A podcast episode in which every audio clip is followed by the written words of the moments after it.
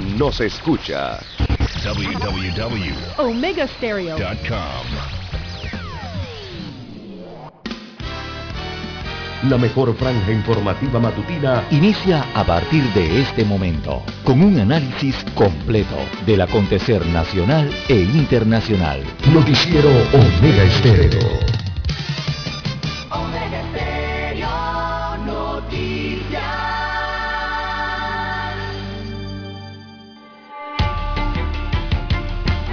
Continuación, los titulares, con los hechos que son noticias hoy.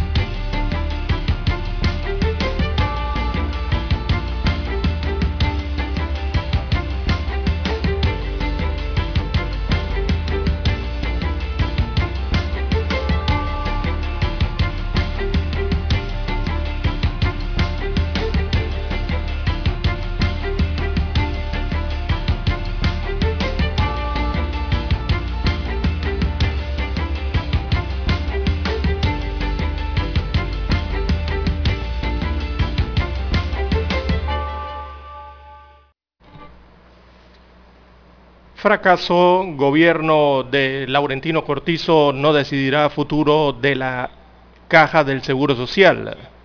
El asesor eh, presidencial Rafael Mezquita dijo que actualmente no hay suficiente capital político y tocará al próximo gobierno en sus primeros años lidiar una reforma a la caja del Seguro Social. En sus eh, primeros años. Así que diversos sectores han calificado la supuesta imposibilidad por parte del gobierno como una irresponsabilidad, falta de amor a la patria y una burla a la población. También para hoy, primera semana epidemiológica, arranca con más de 14.800 casos activos de la COVID-19, lo que representa un número considerable de bajas laborales, es decir, incapacidades laborales vinculadas con la pandemia del coronavirus. Son miles de panameños a los que ha azotado de manera directa la pandemia y están obligados a permanecer al menos 10 días en aislamientos o 5 días en cuarentena. También Panamá recibió anoche 60.000 dosis pediátricas de Pfizer BioNTech para empezar a vacunar a los menores de 11 años de edad. Los primeros niños en vacunar serán los que padecen de enfermedades eh, crónicas. También para hoy, Cortizo promete más operativos de seguridad y confirma clases presenciales en el país. Esto en una larga lista dada a conocer en el informe a la Nación desde la Asamblea Nacional, en donde listó eh, las obras entregadas en los últimos meses, los subsidios y programas sociales. No habló del futuro de la caja del Seguro Social eh, ni de planes eh, para combatir la corrupción. También para hoy, amigos oyentes, récord en gastos de planilla y nombrados. Esto en los primeros 10 meses del año 2021. El gasto de la planilla estatal fue de 3.919 millones de dólares, cifra que es casi dos veces los más de 2 mil millones que aportó el Canal de Panamá. También el contrato que la diputado Yanibel Abrego no quiere hablar. Un reportaje especial para el día de hoy. También, amigos oyentes, eh, para el día de hoy tenemos que los hogares rotos y violencia es, el ambiente de los menores infractores. También eh, paraísos para vacacionar en Panamá. Bueno, diciembre a mayo es el mes del turismo, comienza la temporada seca en el país y se trata de meses especiales y soleados para vivir experiencias inolvidables en el territorio nacional, sea en la playa, ríos o montañas. En el país hay varias opciones. También el Ministerio de Seguridad avala diálogo sobre ley de extinción de dominio. Bien, durante el fin de semana eh, de Año Nuevo eh, se tornó violento. Varios, eh, varias muertes violentas se registraron, también algunos asesinatos y accidentes de tránsito. Luego de un año 2021 con un reporte del crimen con cifras de homicidios que se dispararon el año pasado, que fue un año violento, 542 asesinatos es la estadística. El primer fallecido por accidente de tránsito ocurrió en la provincia de Chiriquí eh, y también colisionaron a un ciclista durante el fin de semana. Bien, amigos oyentes, a nivel eh, de los deportes, bueno, sacan a Messi de la cancha. No va a jugar durante estos días debido a que dio positivo a la COVID-19. A nivel internacional, tenemos amigos oyentes que, bueno, derriban estatua del presidente Manuel López Obrador en el centro de México. Esto se registró a primeras horas del año 2021. También Joe Biden promete que Estados Unidos y sus socios actuarán decisivamente si Rusia invade a Ucrania. En otros títulos internacionales, enfrentamientos entre disidencias de las FARC y guerrilleros del ELN habrían dejado 17 fallecidos en Colombia y bomberos lograron controlar el incendio que devastó el Parlamento en Sudáfrica. Amigos oyentes, estas y otras informaciones durante las dos horas eh, del noticiero Omega Estéreo. Estos fueron nuestros titulares de hoy. En breve regresamos. 7.30 AM Infoanálisis, con entrevistas y análisis con los personajes que son noticia. La mejor franja informativa matutina está en los 107.3 FM de Omega Estéreo, cadena nacional. Omega Stereo tiene una nueva app. Descárgala en Play Store y App Store totalmente gratis. Escucha Omega Stereo las 24 horas donde estés con nuestra nueva app.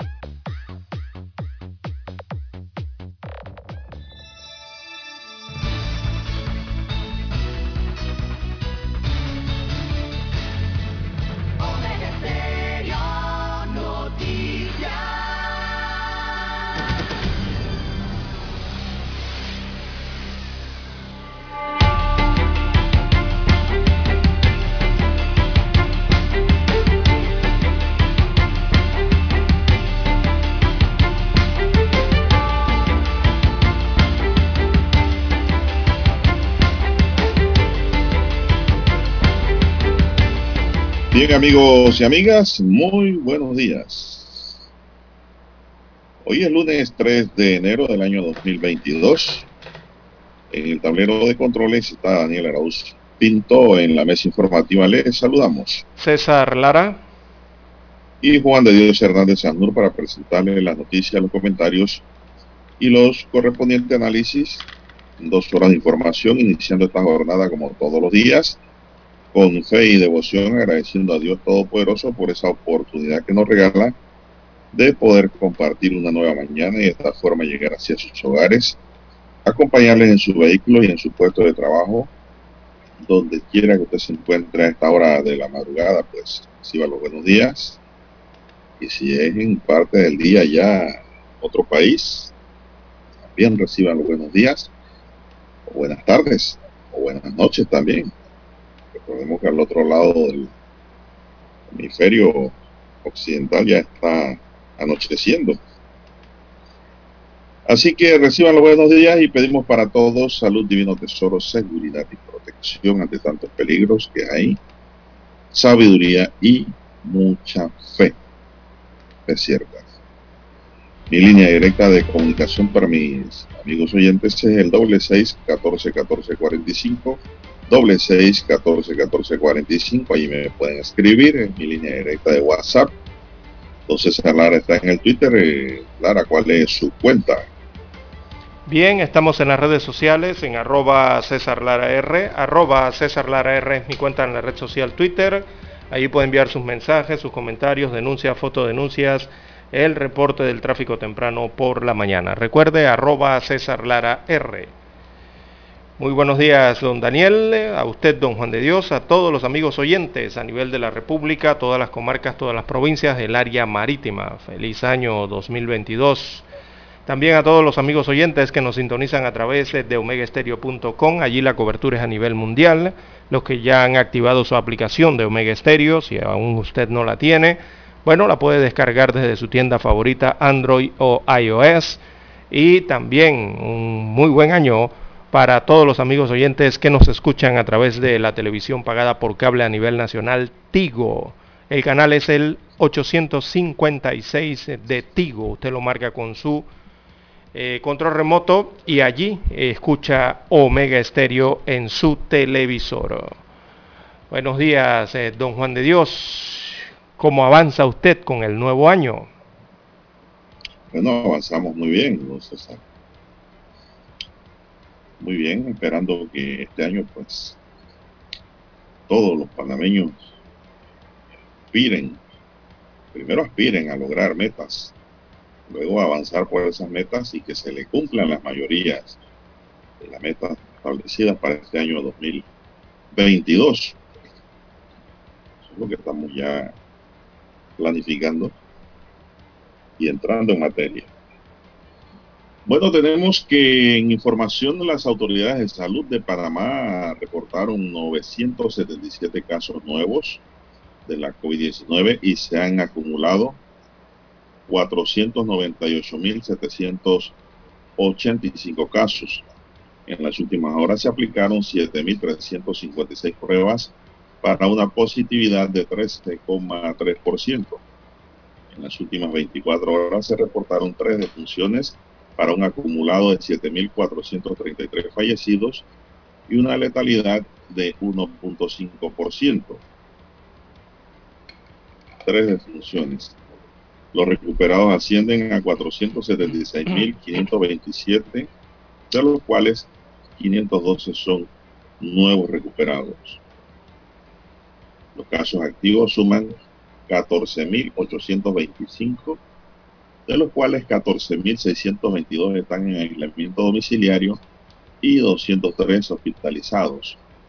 que están en aislamiento se dividen en 14.398 en casa, y 224 en hoteles.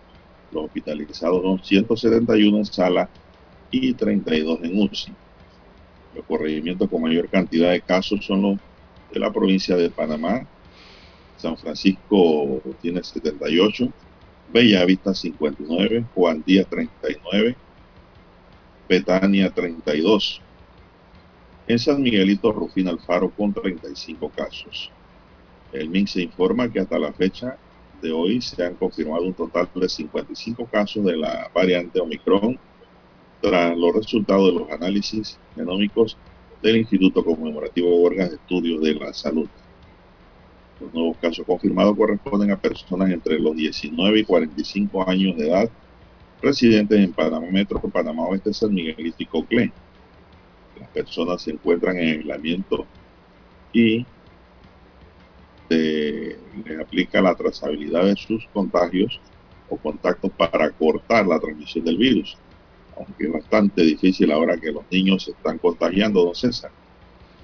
el MINSA le recuerda a la población que ante esta nueva variante cuya transmisión es comunitaria, deben de redoblar las medidas de bioseguridad como un uso correcto de la mascarilla, lavado de manos, distanciamiento físico y uso de pantalla facial en el transporte público y a realizar compras.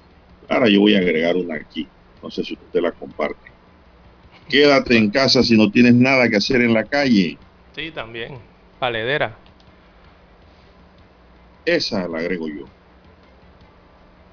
Esa la agrego yo. Porque hay gente que va a la calle por ahí a dar vueltas. Los he visto. Y los conozco también. Dando vueltas por la calle para que recogiendo Omicron para llevar para la casa o Delta. No, no, evite. evite esas aglomeraciones innecesarias. Haga su diligencia, su mandado, vaya a su trabajo si ahí tiene que hacerlo. Si está en teletrabajo, que es en teletrabajo y luego que termina su jornada de teletrabajo, quédese en casa. No es que va para la calle después del teletrabajo, Lara. Aquí. ¿Qué piensa usted, don César? Bueno, así es, hay que mantener las medidas eh, de bioseguridad de don Juan de Dios, sobre todo por la nueva variante Omicron. Eh, recordemos que esa variante tiene dos picos de transmisión, que son antes y después de aparecer los síntomas, o sea, ella se transmite antes de que le aparezcan los síntomas a la persona, tres días antes, y se sigue transmitiendo tres días después, cuatro días después de que aparecen los síntomas.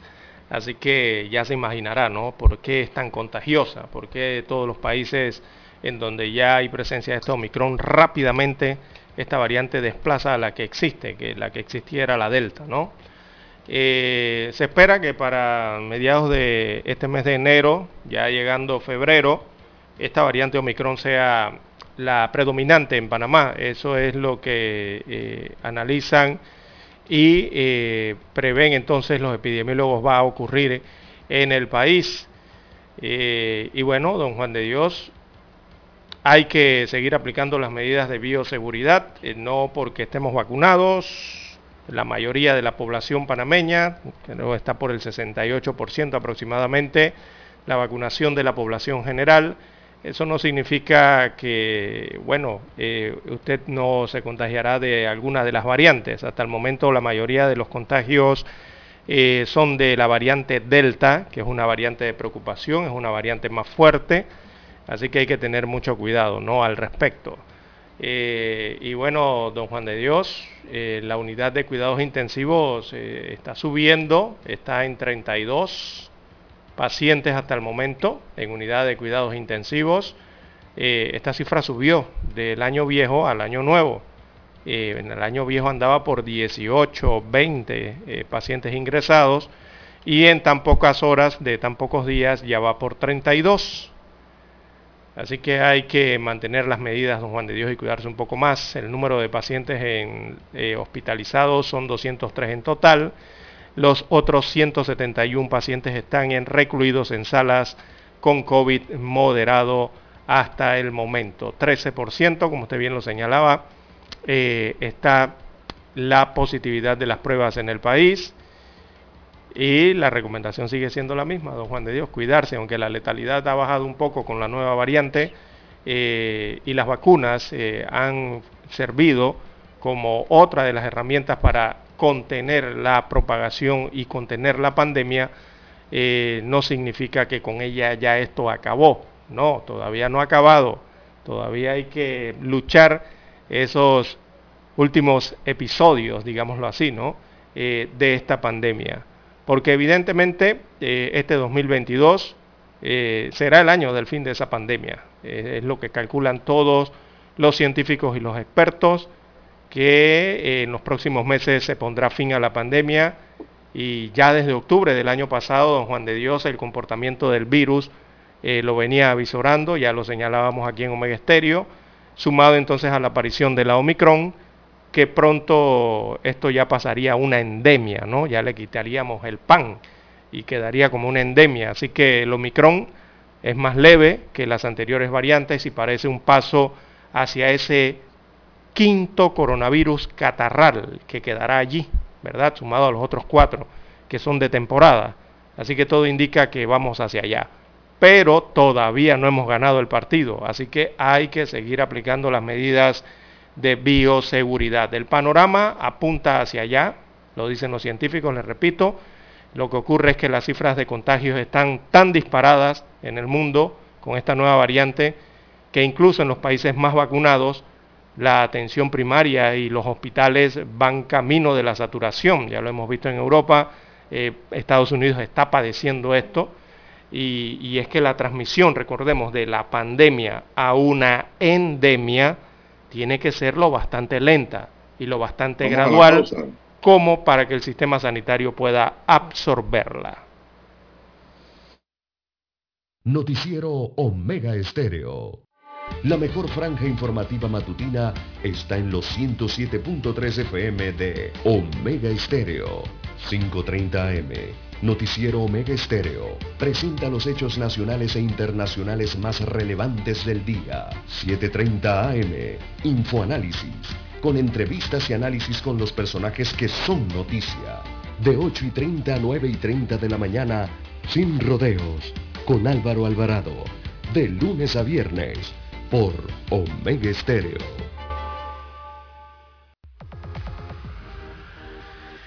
Omega Stereo tiene una nueva app. Descárgala en Play Store y App Store totalmente gratis. Escucha Omega Stereo las 24 horas donde estés con nuestra aplicación totalmente nueva. En centrales telefónicas, la casa del teléfono es tu mejor opción te asesoramos y ofrecemos buena atención. Con años de experiencia trabajando para ti. La casa del teléfono, ubicados en Via Brasil y lista hermosa. La casa del teléfono, líder de telecomunicaciones. La casa del teléfono,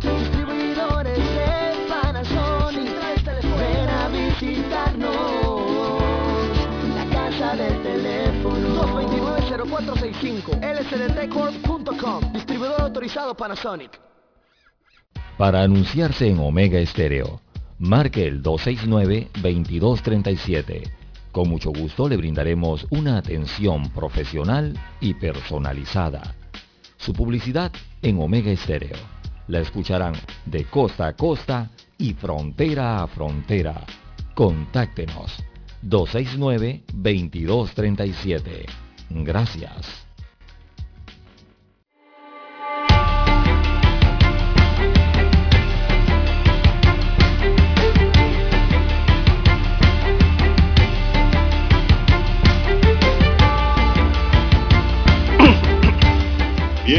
Seguimos, señoras y señores. Bueno, la tarde del sábado primero de enero, don César, se conoció de la noticia de la desaparición física del profesor de la Universidad de Panamá, Raúl González. Catedrático. También abogado, que al momento de su partida fungía como defensor de los universitarios. Se desempeñaba como docente también en la Facultad de Derecho y Ciencias Políticas de la Universidad de Panamá. González fue uno de las generaciones de panameños que se formó en la Universidad de la Amistad de los Pueblos Patricio Lumumba, una, uno de los centros de enseñanza prestigiosos de la antigua Unión Soviética y de Rusia actualmente. Activo defensor de la educación pública gratuita y de calidad, se dedicaba a la enseñanza en la Casa de Méndez Pereira.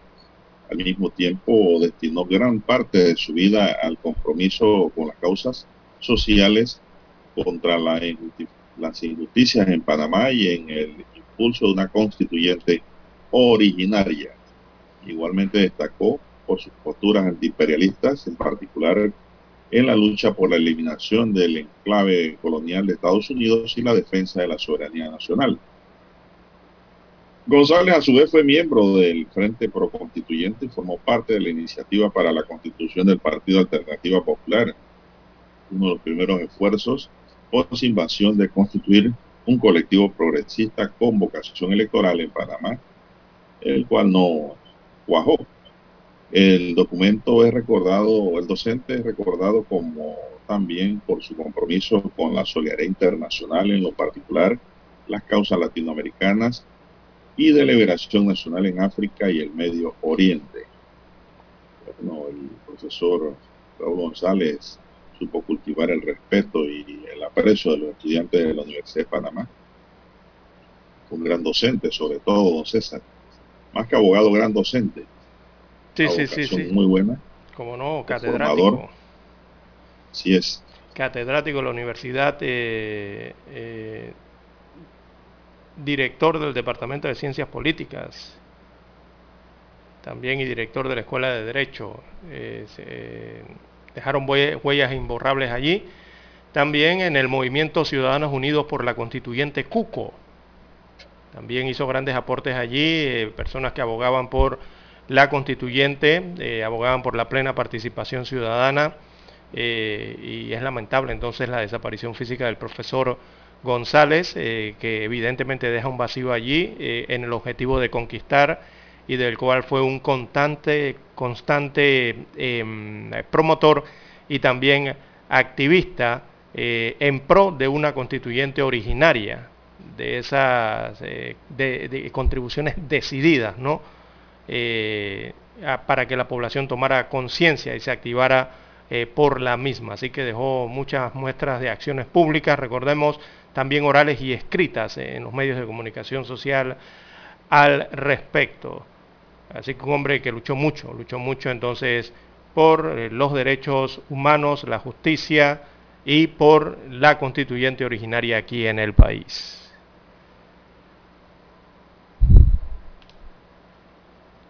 Bien, las 5.57 eh, minutos de la mañana en todo el territorio nacional.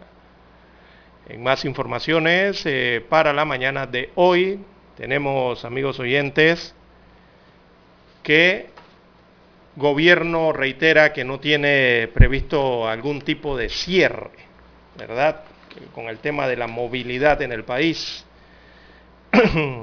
Eh, los ministros consejeros de salud eh, destacaron recientemente que analizaban la posibilidad de una cuarentena dura en momentos que Panamá pasaba por un alza de casos de COVID-19, incluyendo el incremento de la variante Omicron preguntado por la posible cancelación, perdón, la posible celebración de las fiestas del carnaval, el ministro de Salud, Francisco Sucre, enfatizó que la apertura de los colegios es la principal prioridad e instó a los padres eh, de familia a vacunar a sus hijos.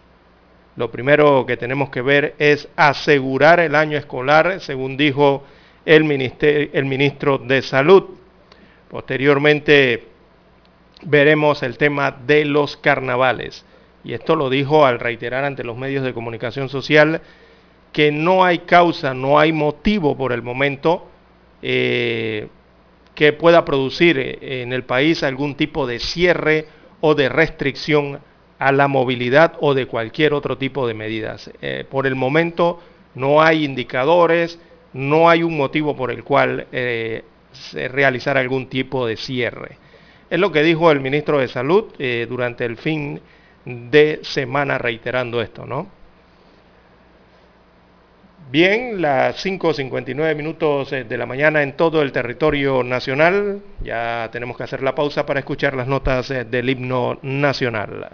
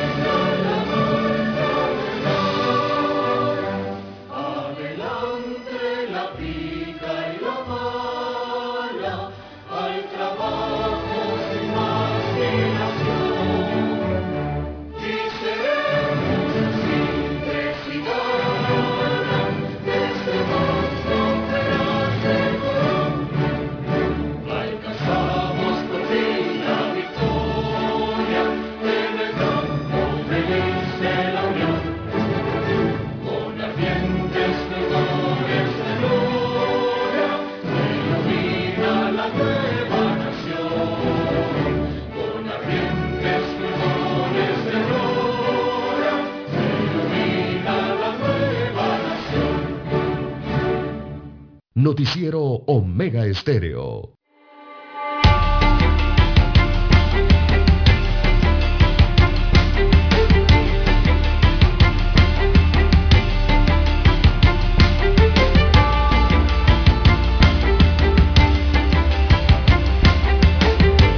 Bueno, avanzamos la hora exacta para todo el país. Seis, dos minutos, seis, dos minutos de la mañana en todo el territorio nacional.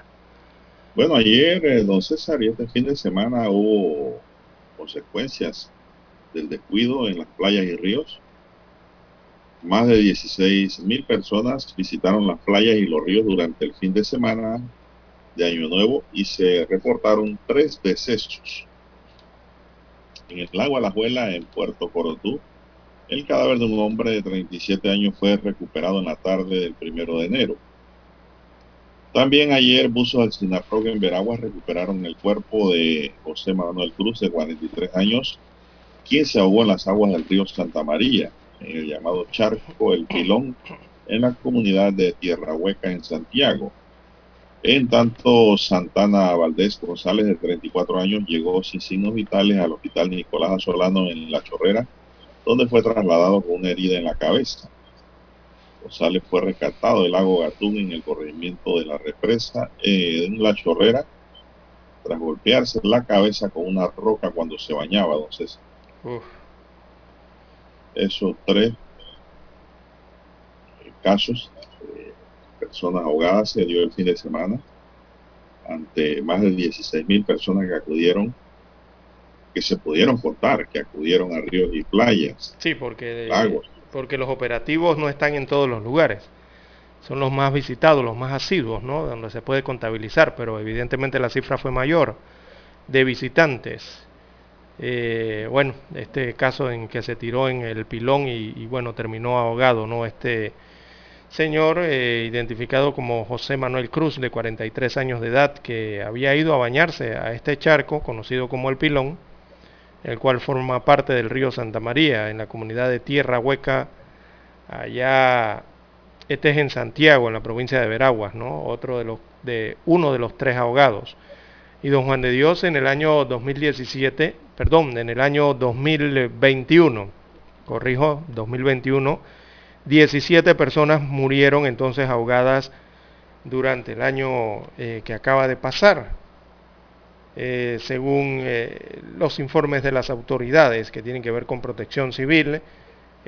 fueron un total de 17 personas las que perdieron la vida por inmersión durante el año 2021 y arranca este nuevo año 2022 entonces con estas tres primeras víctimas muertas en ríos y playas. Hay que tener cuidado eh, con esta diversión eh, en el país. Recordemos que, bueno, Panamá es un país de, de, distracción y de ocio en aguas. Estamos bañados por el Caribe totalmente y por el Pacífico totalmente. Además de la cantidad de afluentes que existen a nivel de toda la República, las comarcas y provincias. ¿Verdad? Esa, esa red eh, prácticamente interminable de ríos que, bueno, las personas buscan para ir a eh, distraerse por una parte y lo otro eh, para apaciguar entonces el tema del calor con el agua, ¿no? fría en estos casos de, los ríos. Hay que tener cuidado entonces cuando se va a los ríos, playas y lagos del país. Bueno, César, usted tiene un tema ahí a mano que tituló, que es lo dicho por el ingeniero Rafael Mezquita en relación al tema de gobierno y su responsabilidad que tenía en el desarrollo de un plan de supervivencia para la caja de seguro social. Lo que ha dicho que pues ya ha sido un escándalo en redes sociales es que este gobierno como Poncio Pilato se va a lavar las manos y le va a dejar tamaña responsabilidad al gobierno venidero de 2024. Eso ha causado mucha molestia y, por cierto, mucho rechazo a todo nivel en la población panameña. Sí, porque, porque todo el mundo esperaba que por lo menos saliera un plan. Exacto, para eso era el diálogo, ¿no? supuestamente. Y no ha quedado en nada, ha pasado lo mismo que la constituyente. que se llamó, quiere decir que esto en los temas macro el gobierno ha fracasado. Sí, sí, el fracaso. Esto es lo que se ve aquí, a plena luz, lamentablemente, ¿no? Sí, tiene varias notas de fracaso en varios puntos, pero este principalmente, uno que está esperando la, la población panameña, se hablase de él, se analizase y eh, se buscase algún tipo de solución eh, para los problemas que enfrenta la caja del Seguro Social. Rafael Mezquita, recordemos, es asesor presidencial del eh, mandatario constitucional Laurentino Cortizo Cohen, es asesor de él. él dijo que tocará al nuevo gobierno en sus primeros años, con suficiente capital político, convocar a la sociedad a consensuar las reformas al seguro social que garanticen su sostenibilidad. Eh, fue básicamente lo que dijo Rafael eh, Mezquita, perdón, asesor presidencial. Eh, habló, trató de argumentar entonces el hecho de que de esta situación con el hecho de que ni el gobierno del presidente Juan Carlos Varela ni el gobierno del presidente Ricardo Martinelli hicieron nada, fueron parte de los argumentos. Dijo que la administración del presidente Cortizo heredó la crisis, eh, convocó un diálogo y le cayó la pandemia, más desempleo y menos ingresos al gobierno central y al seguro social. Ah, añadió que en medio de tal crisis es imposible poner aumentos de cuotas o de edad de jubilación. Eh, ni los empresarios ni los trabajadores lo aceptarían, señaló Mezquita. Dijo que Cortizo garantizaría los recursos para que el seguro honre sus compromisos, incluidos los pagos a jubilados y pensionados. Así entonces eh, fue parte del argumento base para señalar que eh, a esta administración, eh, que la administración del presidente Cortizo no tomará decisión alguna entonces respecto a la caja del Seguro Social, aduciendo que no tiene suficiente capital político, señalando que el gobierno de Martín Torrijos Espino, en su primer año, sí tuvo mucho capital político y que por eso argumentaba, lideró en aquella ocasión una reforma paramétrica al sistema de pensiones del Seguro Social, eh, que posteriormente tuvo que ajustar, ¿no? Pero bueno, don Juan de Dios, estas declaraciones no cayeron para nada bien y en ningún sector de la sociedad panameña. Eh, esta afirmación hecha por Rafael Mezquita en un canal de televisión, en Telemetro específicamente, eh, sobre la supuesta imposibilidad de la administración de Cortizo de hacer los cambios que requiere la caja del Seguro Social debido a que el capital político se pierde tras los dos primeros años de gobierno. Carlos Abadía, que es un conocedor de estos temas, también habló al respecto, fue el primero que alzó la voz al respecto y dio su opinión. Esa opinión la vamos a conocer después de la pausa comercial.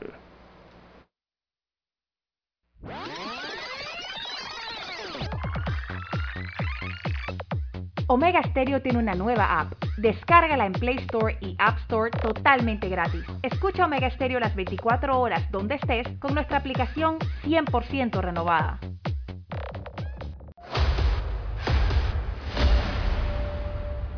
Desde los estudios de Omega Stereo, establecemos contacto vía satélite con la voz de América. Desde Washington, presentamos el reportaje internacional.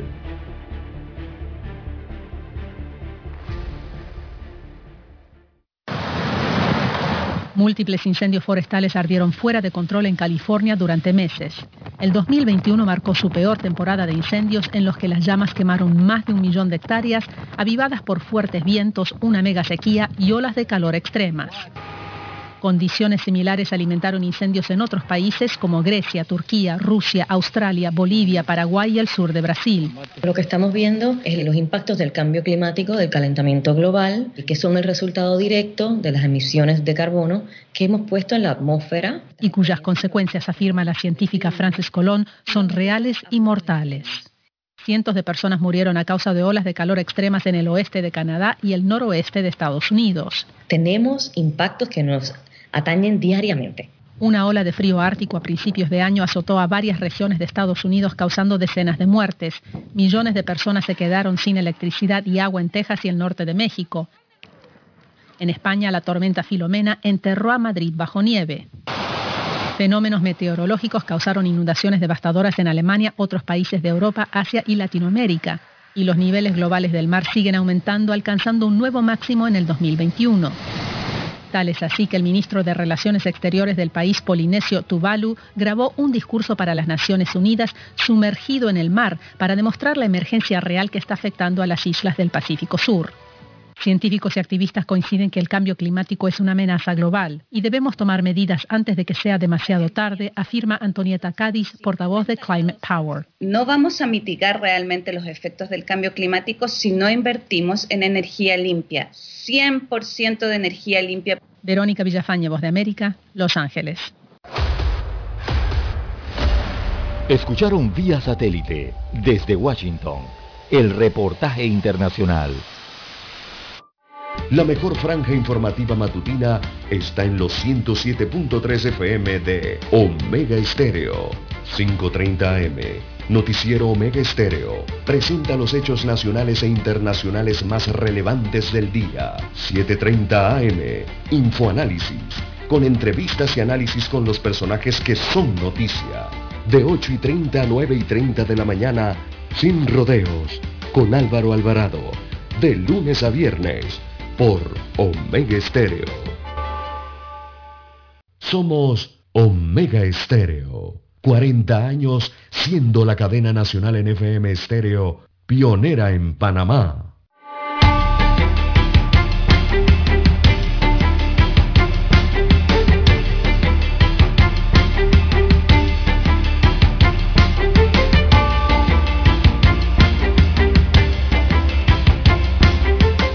Amigos oyentes, las 6.14, 6.14 minutos eh, de la mañana en todo el territorio nacional.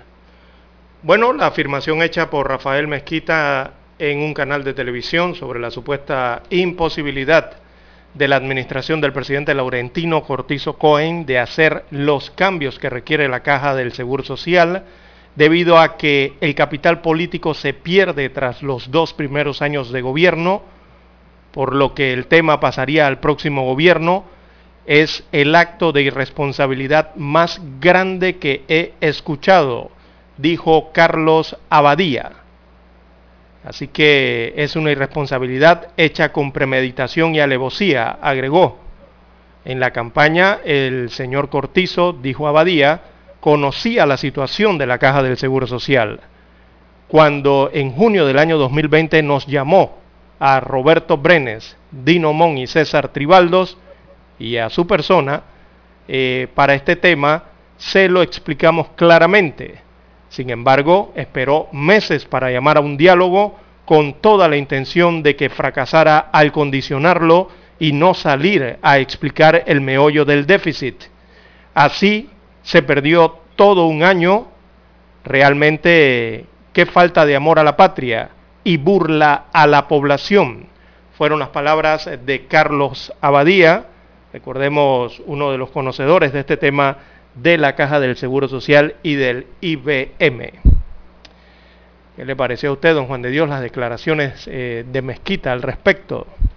Bueno, pareciera una confesión, entonces, anticipada. Una confesión pública, sí, de que el gobierno ha perdido toda clase de credibilidad lamentablemente, pues cuando hablamos de capital político hablamos del capital eh, de aceptación, Exacto. el capital eh, de responsabilidad y de respeto, ¿no? Y confianza de la población en un gobierno. Ello conlleva pues el capital reputacional del que gobierna. Se refiere a la credibilidad y la confiabilidad que debe haber en un político. Esta forma pues de hablar y de manifestar la, la forma en cómo un gobierno se va desarrollando en su periodo de ejecución del mandato, eh, se va acumulando y manteniendo posiciones consistentes, punto de vista ideológico, y pues eh, la Caja de Seguro Social, por tratarse de una de, de las principales instituciones del país. Yo diría que la primera institución de seguridad social, pues el gobierno se ha visto y ha aceptado que ha tenido que recular ante un tema tan importante como es este. Tal vez aduciendo ahora de que se ha perdido mucho tiempo por la pandemia también. Y que, como dijo el amigo Mezquita, pues eh, los gobiernos sus dos primeros años de gestión es donde cuentan con capital político para hacer cambios profundos. Pero aquí se han perdido los dos primeros años, por lo que entiendo, por lo que ha dicho. Eh, tal vez achacándole esta, este problema a la pandemia que hemos vivido, en donde se ha paralizado gran parte de todo, ¿no? La COVID toda actividad en Panamá, convirtiéndose así en una excusa. No sé, la población considerará si es una excusa válida o es una excusa para no quedar mal. Ya eso queda en la opinión pública, en cada mente, en cada pensamiento, tomando en cuenta de que la caja de seguro social pues se va desvaneciendo en el tiempo a pesar de que han dicho que los jubilados y pensionados cobrarán sus pensiones hasta el último día del gobierno de Nito Cortizo. Pero yo pregunto, ¿y qué pasó con el siguiente día del nuevo gobierno que entra en el 2024? Es allí en donde entonces eh, descansa eh, los señalamientos y los rechazos de la población y de las fuerzas políticas de este país y tal vez hasta de las fuerzas económicas, tomando en consideración de que esa institución es necesaria y que requiere un pronto amparo con el fin de que no desaparezca ninguno de sus programas y pueda sobrevivir y dar el servicio que se requiere para la población. en ese sentido, eh, ya voy a terminar, Lara, eh, en ese sentido, es muy preocupante la situación porque nos agotamos en el tiempo, se asfixia la institución y sin lugar a dudas va a subsistir en base a deuda, a préstamos, porque no hay una política definida de cómo sobrevivir ante la crisis que mantiene la institución y que se ha agotado en realidad en esta pandemia por la forma en cómo eh, socialmente la actual administración ha manejado la situación, dándole oportunidad a mucha gente a que obtuvieran los servicios médicos, hospitalarios y de medicina, pues a pesar de no estar cotizando, lo que nosotros no rechazamos, sino que pues reconocemos que fue un gesto muy sano, muy bueno de la actual administración en ese sentido, porque muchos contratos de los trabajadores estaban suspendidos. Sumando todos estos granos, don César, podemos señalar de que lo que ha dicho el gobierno, eh, pienso yo que es un, tiene gran eh, relevancia y tiene gran significado, tal vez en carácter negativo para el país, porque yo pienso de que si estamos hablando de un tema de Estado, ¿por qué no se llevó o se lleva hasta el máximo en donde pues quede pendiente el seguimiento por parte del siguiente gobierno del 2024 para llegar a una conclusión? Porque si estamos hablando de tema de Estado, este no es un tema de gobierno un tema social de todos los panameños. Es un tema que trasciende administración tras administración, de continuidad. Así es. Así es. Que no se logre culminar, pues es una cosa, pero sí debe existir el compromiso, inclusive hasta de los partidos políticos que están allí representados en esa mesa, de continuar con el tema para poder desarrollarlo en el primero o segundo año del siguiente gobierno del 2024, César. Y no decir que pues ya llega hasta aquí y que no pudimos. Eh, bueno, seguimos entonces como con la misma pregunta que a inicio de administración.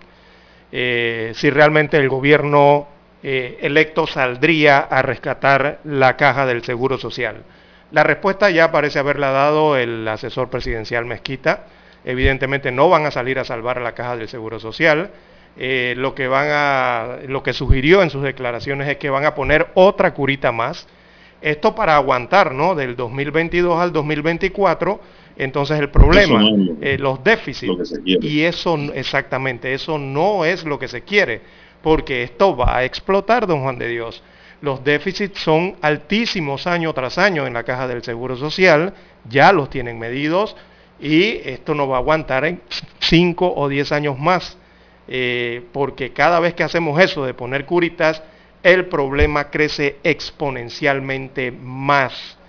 Entonces aquí ya todo el pueblo panameño sabe que existe el problema. Eh, muchos dicen que se han robado el dinero tras, tras décadas, que han desfalcado el dinero de la caja del Seguro Social. Ya sabemos que hay falta de información del estado actuarial de la caja del Seguro Social. Ya todo el pueblo panameño sabe que no hay transparencia en la primera institución de seguridad social del país, ni en el gobierno que le toque el turno de atender el problema. Entonces, la junta directiva, la administración y el gobierno de turno, sea cual sea, no puede pretender que el pueblo panameño siga comiéndose el cuento de los informes actuariales eh, que no tengan las tres firmas, porque tampoco este ha, ha, nombrado al actuario que falta. Todavía ese actuario no ha sido nombrado. Entonces hace falta una firma para los informes actuariales. Y que los bueno, gobiernos entonces se sigan agarrando. Sí. Si, si, no nombran ese actuario, no hay, no hay, no hay, no hay informe, no hay informe. y validado. Exactamente. Entonces no Entonces, pueden seguir agarrándose de eso como excusa para no presentar el informe actuarial de la Caja del Seguro Social. El pueblo panameño ya sabe que los gobiernos se la pasan con el juega vivo de no nombrar a los actuarios para agarrarse de esa excusa y que por eso no tienen la información actuarial y que por eso no se puede hacer nada, porque simplemente dejan pasar el tiempo y dejan pasar su periodo y se lo endosan a la siguiente administración. Es la realidad que ha ocurrido en la Caja del Seguro Social con las últimas administraciones en democracia, don Juan de Dios. Es lo que está pasando. Y, y nuevamente vuelve a ocurrir aquí por lo que ya se bueno, está anunciando. Miren, es la misma irresponsabilidad, don César, que ha ocurrido con... Esa es una promesa incumplida.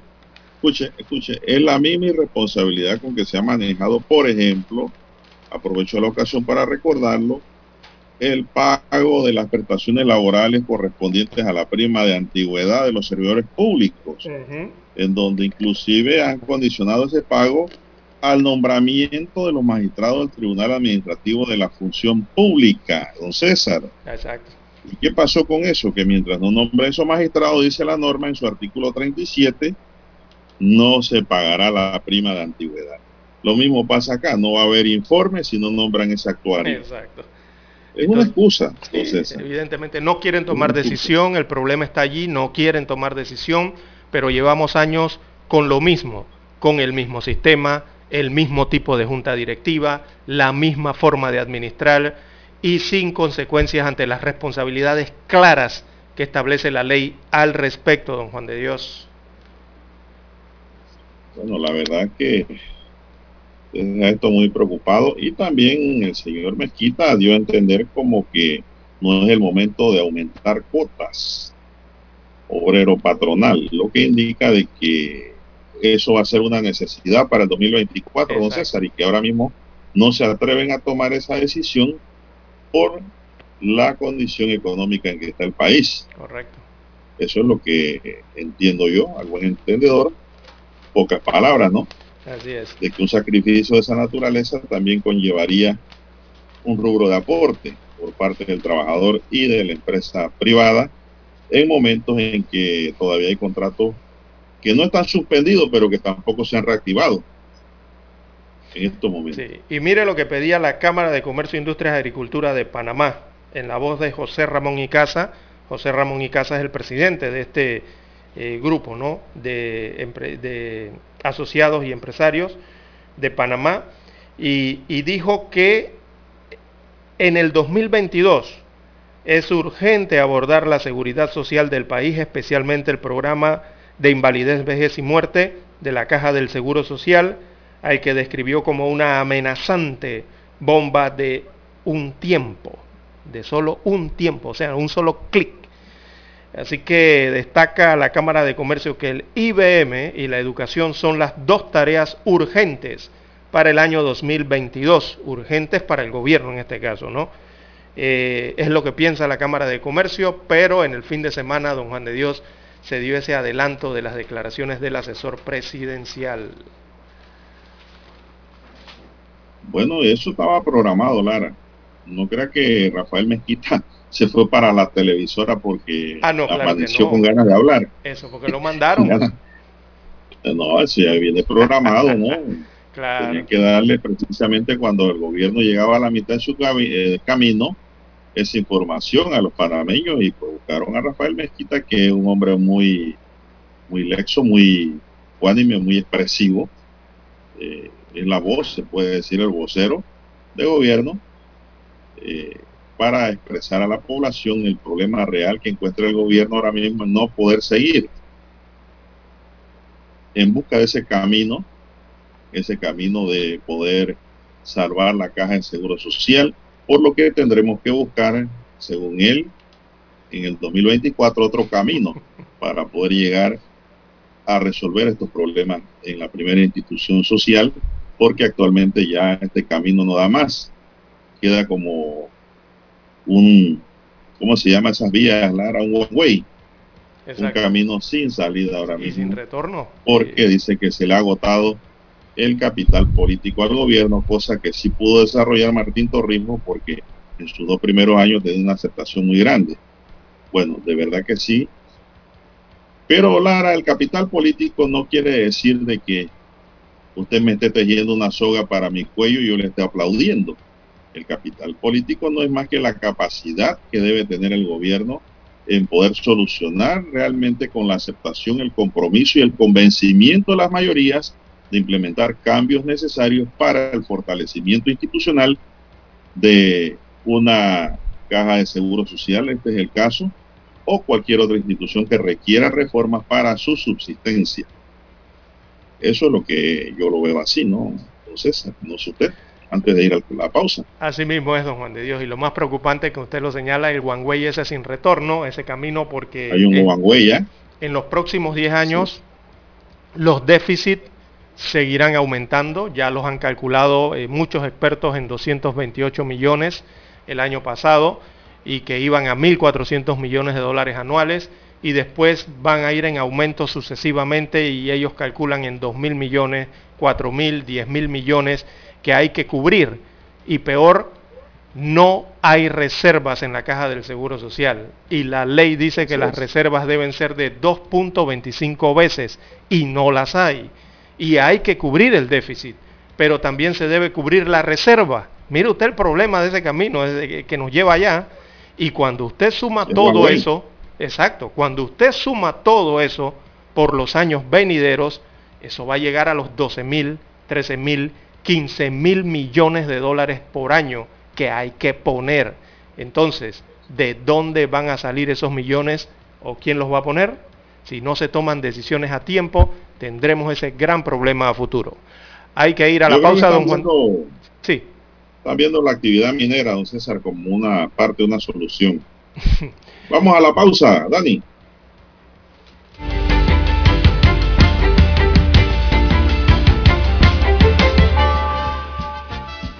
Infoanálisis.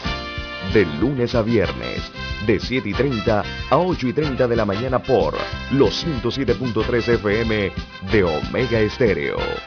Con Guillermo Antonio Adames, Rubén Darío Murgas y Milton Enríquez. Infoanálisis. El programa para gente inteligente como usted.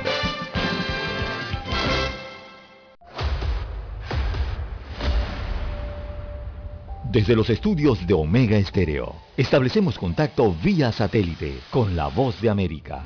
Desde Washington, presentamos el reportaje internacional.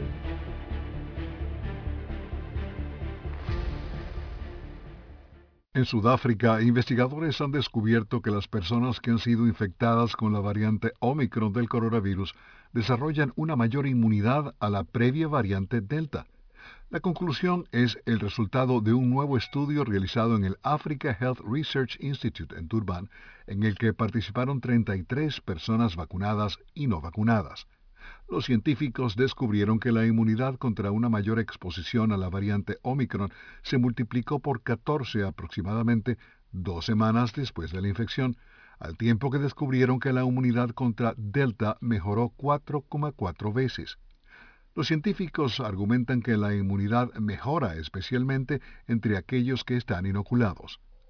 Un estudio previo realizado en Sudáfrica reveló un riesgo reducido de hospitalización y enfermedad grave por Omicron en comparación con la variante Delta.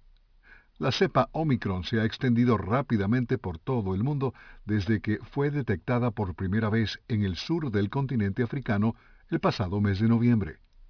Alejandro Escalona, Voz de América, Washington. Escucharon vía satélite desde Washington el reportaje internacional. Omega Estéreo, 24 horas en FM Estéreo.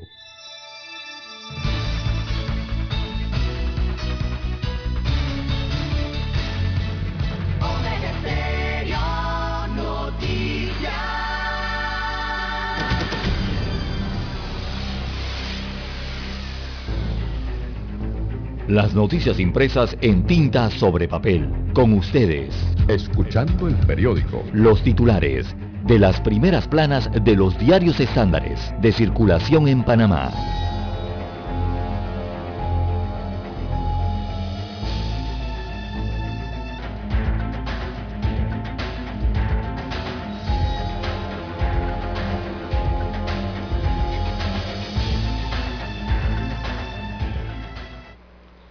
Bien, amigos oyentes, el diario de la prensa titula para este lunes 3 de enero del año 2022, récord en gasto de planilla y nombrados.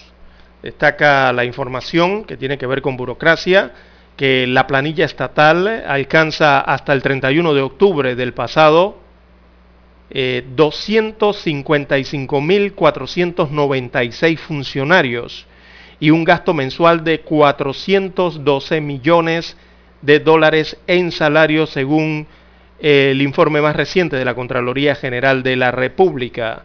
Así que ambos números rompieron el récord en cantidad de funcionarios y el monto en salario mensual del Estado con relación a los meses anteriores.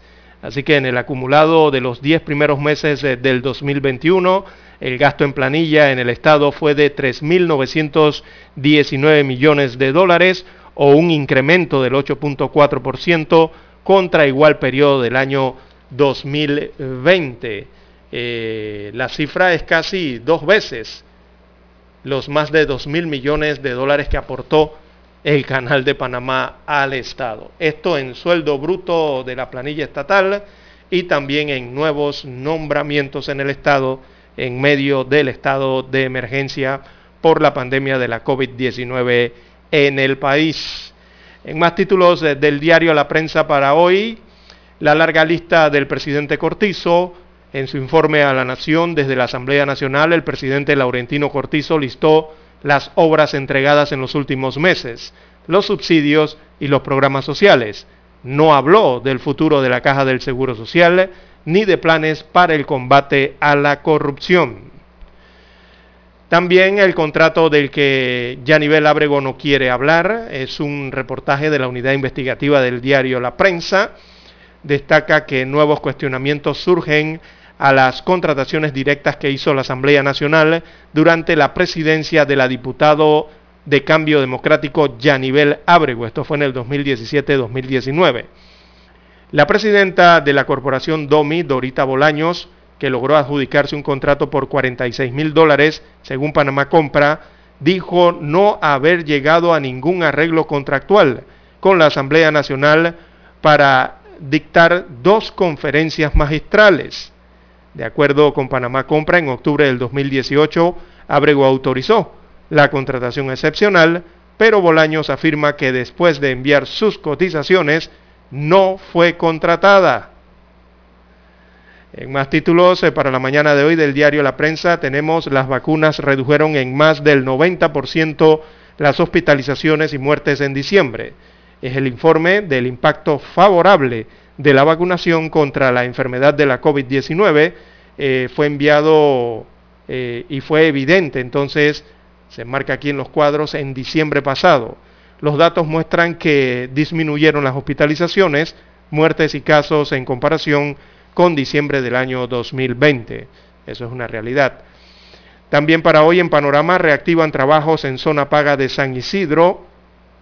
En otro de los títulos de la prensa, un año después del asalto del Capitolio, también eh, en deportes, eh, Madrid encaja su segunda derrota en la liga. En la sección Vivir Más, bueno, hay un reportaje especial dentro del Araña Verso, la pasión de Stephanie Arizala. Oiga, y aparece una fotografía allí de una araña gigante, una tarántula, ¿no? Gigante en las manos de alguien, supongo que debe ser de esta dama autora, ¿no? Stephanie Arizala. Bien, también a nivel internacional destaca hoy el diario La Prensa eh, que la Unión Europea extiende plazo para auditar sector pesquero. Esto en el tema de las exportaciones que tienen que ver con Panamá. Así que el país tendrá hasta mediados del 2022 para implementar un sistema de trazabilidad pesquera y acuícola que permita cerrar las no conformidades identificadas por la Unión Europea en la auditoría realizada en diciembre del año pasado. Bien, amigos oyentes, estos son los principales titulares que muestra en portada el diario La Prensa. Pasamos ahora a revisar la primera plana de la decana de la prensa nacional. Así es, el diario La Estrella de Panamá para hoy dice, Cortizo promete más operativos de seguridad, confirma clases presenciales. En su discurso a la Nación, el mandatario destacó las inversiones en programas sociales y las más de 500 operaciones contra el crimen organizado además de la incautación de cifras récord de droga. Panamá debe reforzar el béisbol menor, afirma técnico Israel Delgado, el técnico cubano, quien ha dado a Herrera sus dos últimas eh, campañas con victoria. Destacó que la pelota juvenil siempre ha exhibido un buen nivel, pero sería mucho mejor si se ahondara el trabajo técnico. Adames pide construir acuerdo nacional en temas de, que afectan a la población.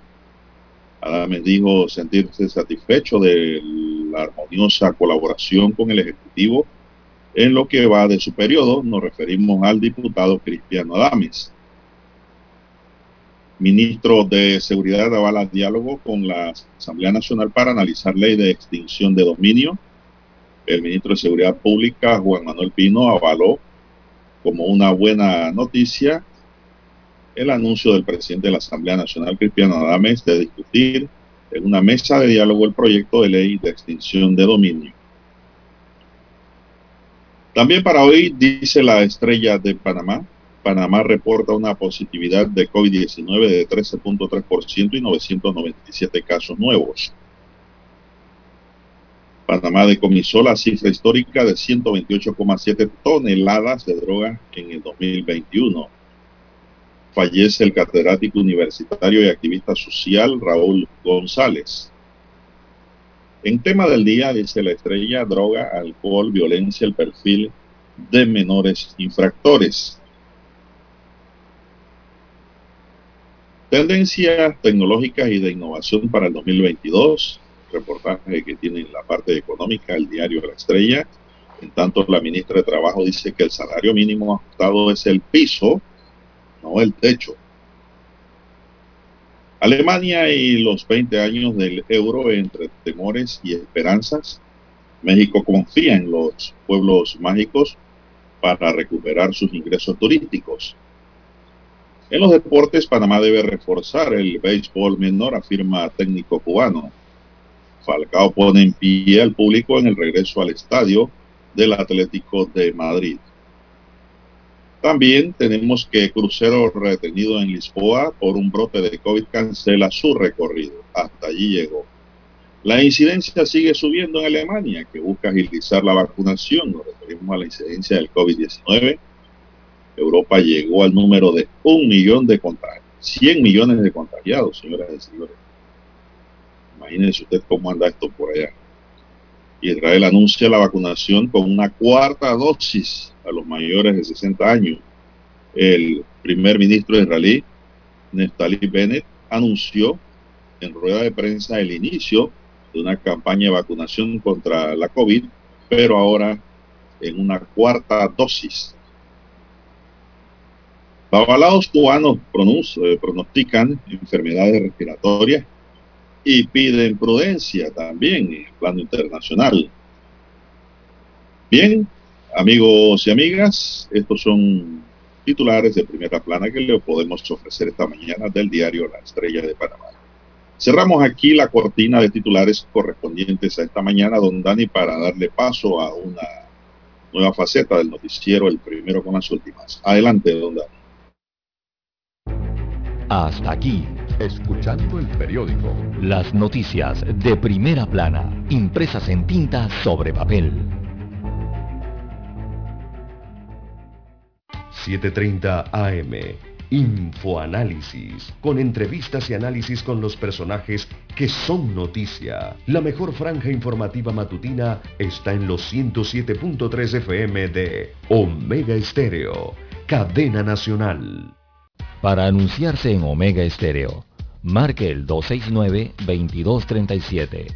Con mucho gusto le brindaremos una atención profesional y personalizada. Su publicidad en Omega Estéreo. La escucharán de costa a costa y frontera a frontera. Contáctenos 269-2237. Gracias.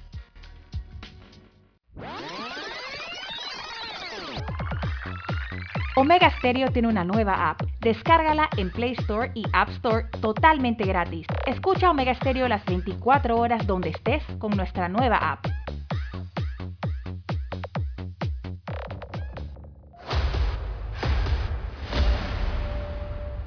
Desde los estudios de Omega Estéreo, establecemos contacto vía satélite con la voz de América. Desde Washington, presentamos el reportaje internacional.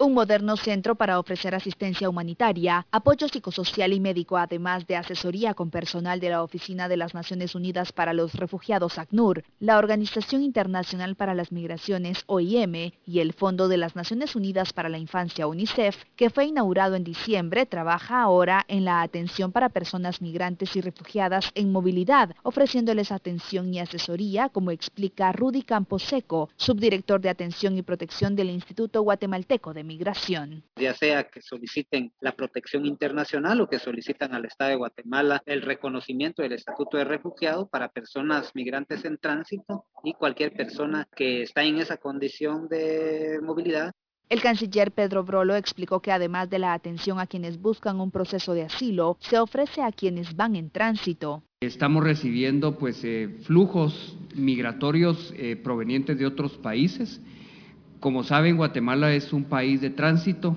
y retorno. Se tiene planeado crear otros centros similares en los departamentos de Huehuetenango, San Marcos, Quiché y Petén, tomando en cuenta la alta cantidad de migrantes que surgen de esas regiones del país, indicó el subdirector Rudy Camposeco, quien explicó otros servicios que se ofrecen en el lugar inclusive sin estar vulnerado institucionalmente en algún derecho, pero que necesita algún apoyo, alguna información, alguna referenciación, porque si necesita su, inclusive su retorno voluntario a algún país, pues también en este lugar se le va a dar la información necesaria la creación de este centro había sido anunciada por la vicepresidenta Kamala Harris en junio pasado cuando estuvo de visita en Guatemala y la inauguración contó con la presencia de la subsecretaria de Estado para la Seguridad Civil, Democracia y Derechos Humanos, Usra Sella. Eugenia Sagastume, Voz de América, Guatemala. Escucharon vía satélite desde Washington el reportaje internacional. Omega Estéreo, 24 horas en FM Estéreo. Problemas de tierra, accidentes graves, reclamos a aseguradoras, incumplimientos de contratos, reclamos de herencias, todo asunto civil y penal, consulte al 6614-1445. Ahora contamos con el servicio de asesoría, confección de pliegos de cargos, impugnación y defensa en materia de contrataciones públicas 6614-1445. Licenciados Juan de Dios Hernández Sanjur y Belkis Hernández Díaz. Es momento de adentrarnos al mar de la información. Este es el resultado de nuestra navegación por las noticias internacionales más importantes en este momento.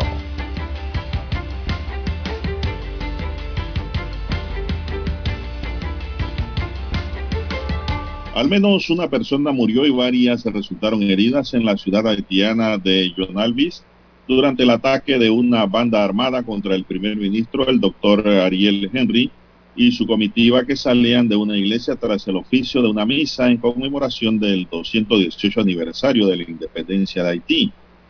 La persona cuya identidad se desconoce fue ultimada en medio del tiroteo entre miembros de una banda armada en el sector Roboto y las fuerzas de seguridad que protegían a Henry y a otros funcionarios, según reportaron medios haitianos.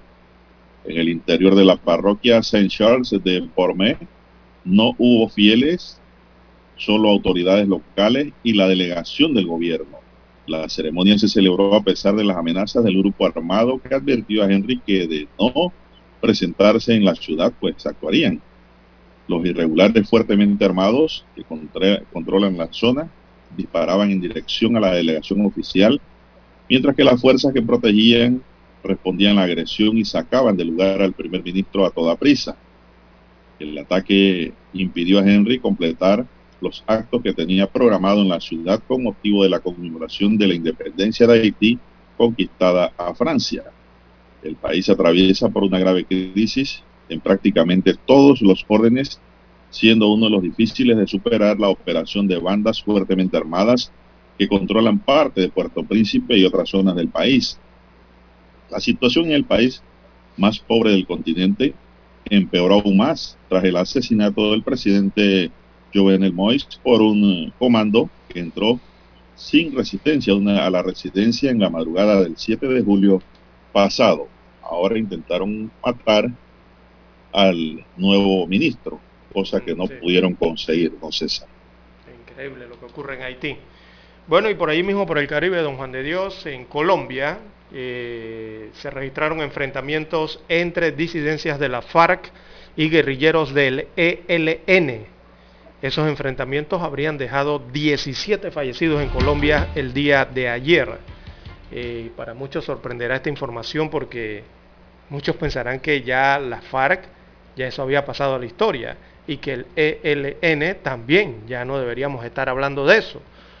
Pero eh, las autoridades regionales del departamento colombiano de Arauca, ese es un departamento fronterizo con Venezuela, denunciaron eh, el día de ayer combates en varios municipios entre disidencias de la FARC y los guerrilleros del Ejército de Liberación Nacional ELN, que dejan al parecer 17 muertos.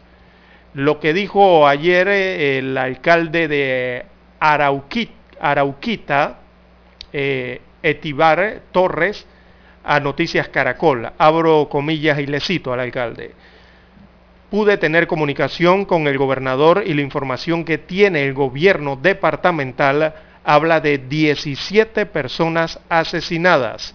Fue lo que dijo este alcalde a eh, la estación de noticias Caracol de Colombia.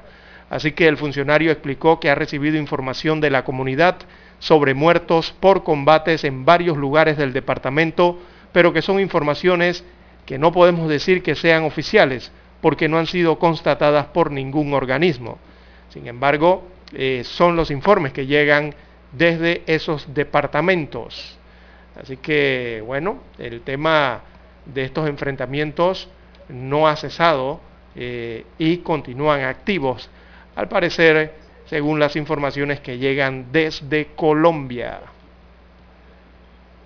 Bueno, también, don César, ya que usted está por el Caribe, al norte de Colombia también. Información procedente de Jamaica nos indica que el gobierno de Jamaica confirmó que el exmilitar colombiano Mario Antonio Palacios, supuestamente implicado en el asesinato del presidente de Haití, Jovenel Moïse, será deportado a su país natal hoy lunes 3 de enero. Palacio fue arrestado en Jamaica en octubre pasado y condenado por ingresar ilegalmente al país desde República Dominicana, un cargo por el cual se emitió una orden de deportación. El gobierno de Haití no ha facilitado información suficiente sobre la vinculación de Palacio con el citado magnicidio perpetrado el 7 de julio del año pasado en Puerto Príncipe por un comando. El exmilitar será enviado a Colombia según el comunicado del gobierno de Jamaica.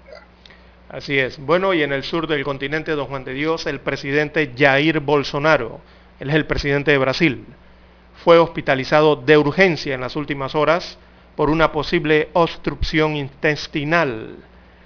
Eh, fue internado entonces en horas de la madrugada de este lunes, según informaron los medios locales eh, de Brasil. El presidente brasileño entonces fue hospitalizado de urgencia para tratar una posible obstrucción intestinal, según informó la prensa local. Jair Bolsonaro tiene 66 años de edad y hay que recordar que él recibió una puñalada en el abdomen durante la campaña presidencial del año 2018 eh, fue trasladado entonces eh, ahora con esta posible obstrucción intestinal al hospital Villanova Star eh, en Sao Paulo tras aterrizar procedente de Santa Catarina Sur, donde pasó las vacaciones de fin de año, según informa hoy el portal de TV Globo y los medios brasileños.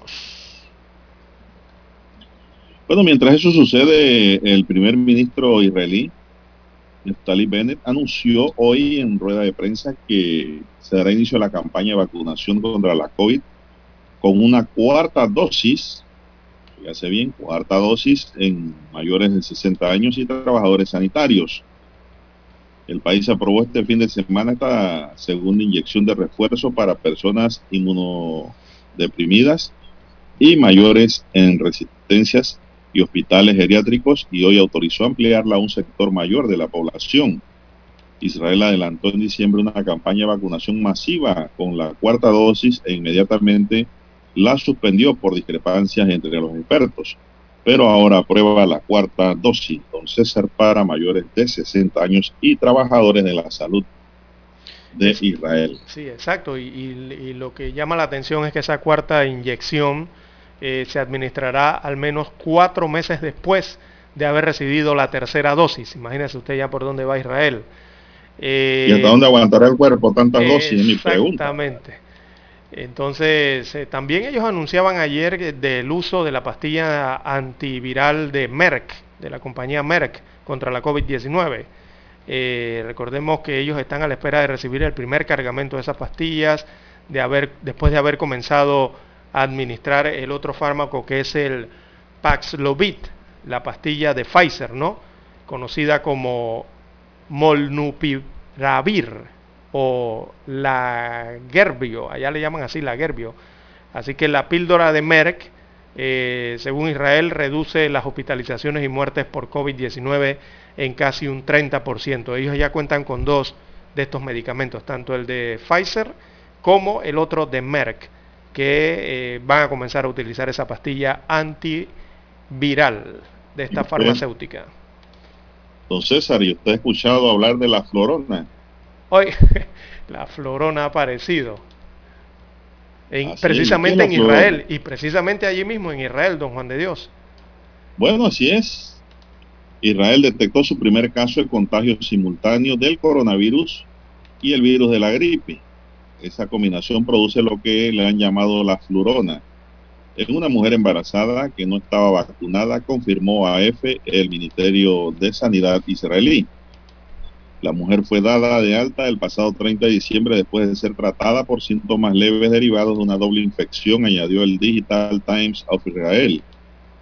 Los casos de florona fueron detectados por primera vez en Estados Unidos durante el primer año de pandemia del coronavirus. Expertos del Ministerio de Salud creen que hay casos similares todavía no identificados cuando el país registra casi 2.000 personas hospitalizadas por gripe, al tiempo que aumentan los positivos de coronavirus por la variante Omicron. Bueno, la florona puede haber caído Lara en cualquier lugar del mundo, porque es una combinación. Sí, exacto, de varias enfermedades, ¿no? De cepas que ya existen. Sí. Eh, o varias enfermedades. Recordemos que usted puede padecer puede padecer COVID, pero también puede, se le puede aparecer otra enfermedad allí mismo al mismo tiempo, ¿no? Eh, otra condición, incluso hasta... Bueno, la gripe. Sí, exacto, pero acá es por... gripe igual florona. Sí, acá es por familiaridad, ¿no? Entre, entre las enfermedades, que es COVID y, gripe. Bueno, así es.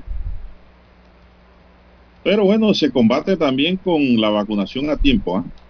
Así es. Eso es eh, muy importante. Eh, eso es lo básico. Eh, por eso ahora mismo, por ejemplo, aquí en Panamá, ya regresando a lo local, lo principal ahora son las primeras vacunas para los rezagados, porque hay bastantes en Panamá, a pesar de que hemos tenido un año de vacunación. Y también eh, lo principal son las dosis de refuerzo para los demás.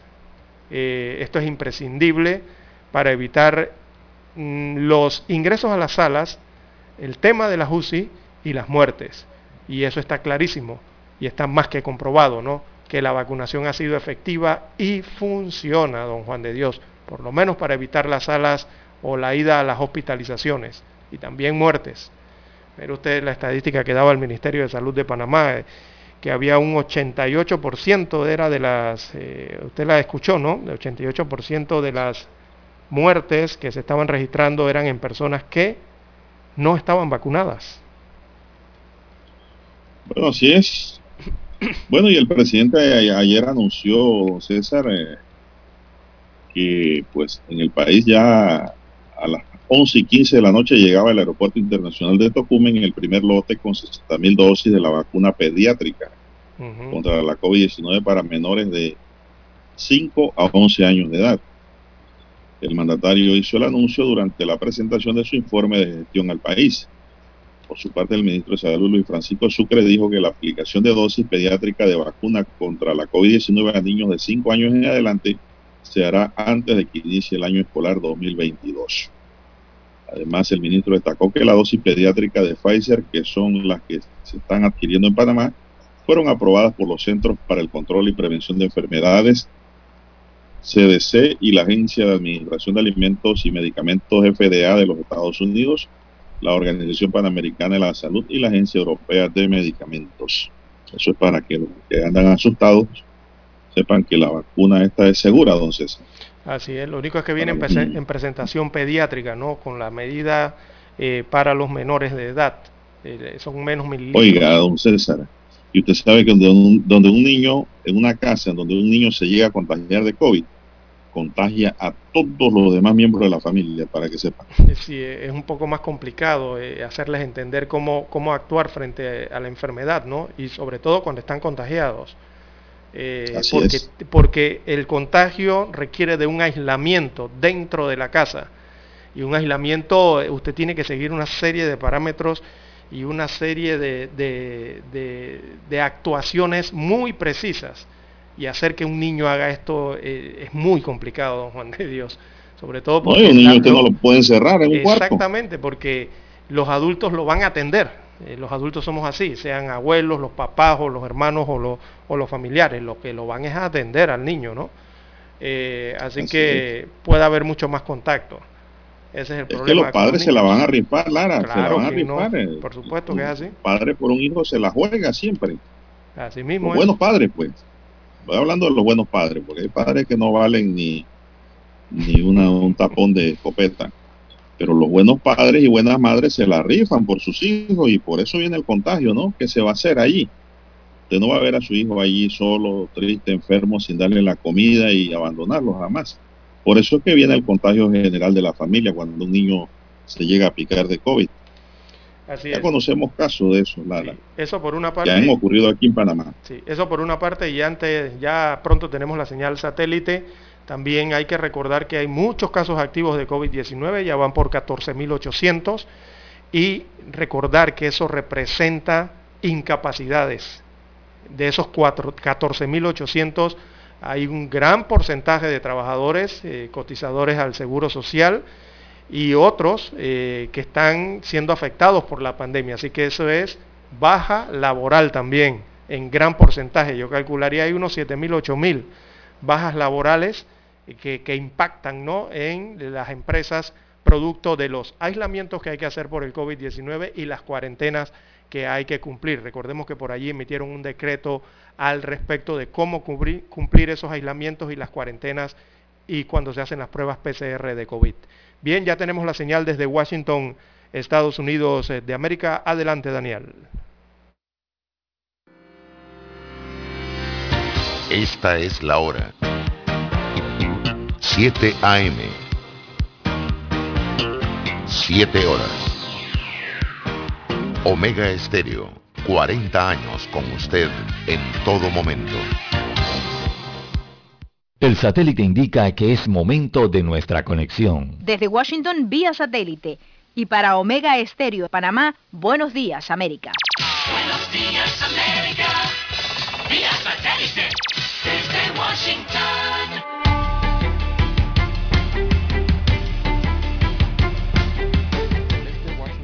Informa John F. Burnett. El comité del Congreso que investiga el ataque del 6 de enero del año pasado contra el Capitolio de Estados Unidos está considerando emitir citaciones a los miembros republicanos del Congreso para forzar su cooperación, dijo el domingo el presidente del panel, Benny Thompson. Thompson, un demócrata, dijo en el programa dominical Meet the Press de la cadena NBC que el comité está examinando si puede emitir citaciones a los miembros del Congreso en ejercicio. Thompson preside el comité selecto de la Cámara de Representantes el 6 de enero que está tratando de establecer las acciones del entonces presidente Donald Trump mientras miles de sus partidarios atacaron el Capitolio. Y Twitter Inc. dijo el domingo que prohibió permanentemente la cuenta personal de la representante republicana de los Estados Unidos Marjorie Taylor Greene por tweets que violaban repetidamente la política de desinformación de las redes sociales sobre COVID-19. La congresista del estado de Georgia es la primera miembro del Congreso a la que se le ha prohibido permanentemente una cuenta de Twitter. Twitter es un enemigo de Estados Unidos y no puede manejar la verdad, dijo Green en un comunicado en la aplicación de mensajería Telegram, y agregó que las plataformas de redes sociales no pueden evitar que la verdad se difunda por todas partes. Ahora bien, la cuenta oficial de la congresista permanece activa en Twitter y tiene 390.000 seguidores, un poco menos de los 465.000 de su cuenta personal que está ahora prohibida. Expertos coinciden en que Venezuela saldrá de la hiperinflación durante los primeros meses del año, informa Carolina Alcalde desde Caracas. Todo indica que a finales de febrero Venezuela podría salir de la hiperinflación en la que está sumida desde el 2017 si se mantiene la tendencia a la inflación de un dígito. Sin embargo, los golpeados bolsillos de los ciudadanos aún no podrán cantar victoria, como expone el economista y miembro del Observatorio Venezolano de Finanzas, José Guerra. Con esas tasas de inflación de 6-7% mensuales, vamos a seguir teniendo una inflación alta, desquiciante, no a niveles de hiperinflación, pero una tasa de inflación muy elevada. En materia de crecimiento de la economía, que es la otra variable, eh, todo está sujeto a la producción de petróleo. Carolina, alcalde Voz de América, Caracas. Desde Washington vía satélite y para Omega Estéreo de Panamá hemos presentado Buenos Días América. Buenos días América, vía satélite desde Washington.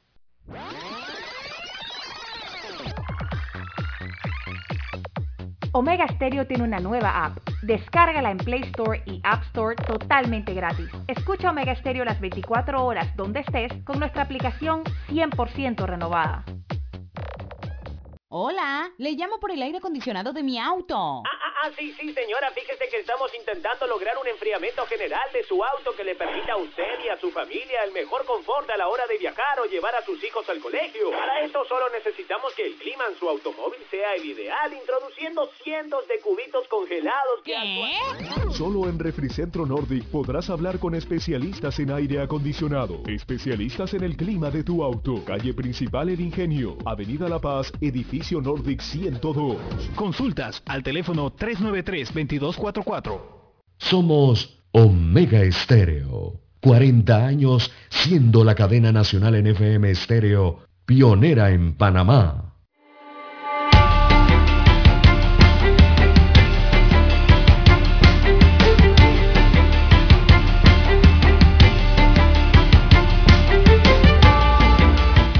Bien, seguimos.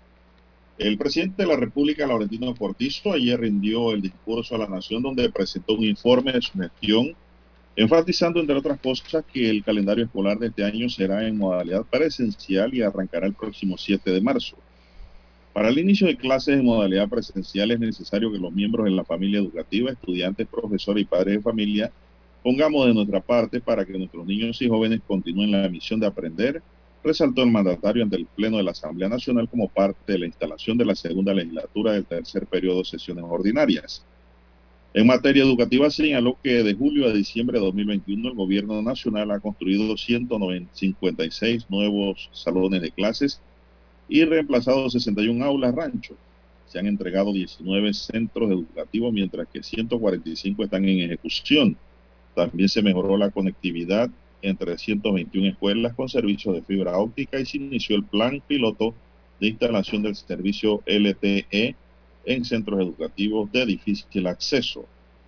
Al finalizar el año 2021, el 57% de los centros educativos oficiales del país ya estaban conectados a Internet, señaló, así también que luego del resultado del estudio regional comparativo explicativo de agosto de 2019, el gran reto es esperar a revertir las deficiencias diagnosticadas.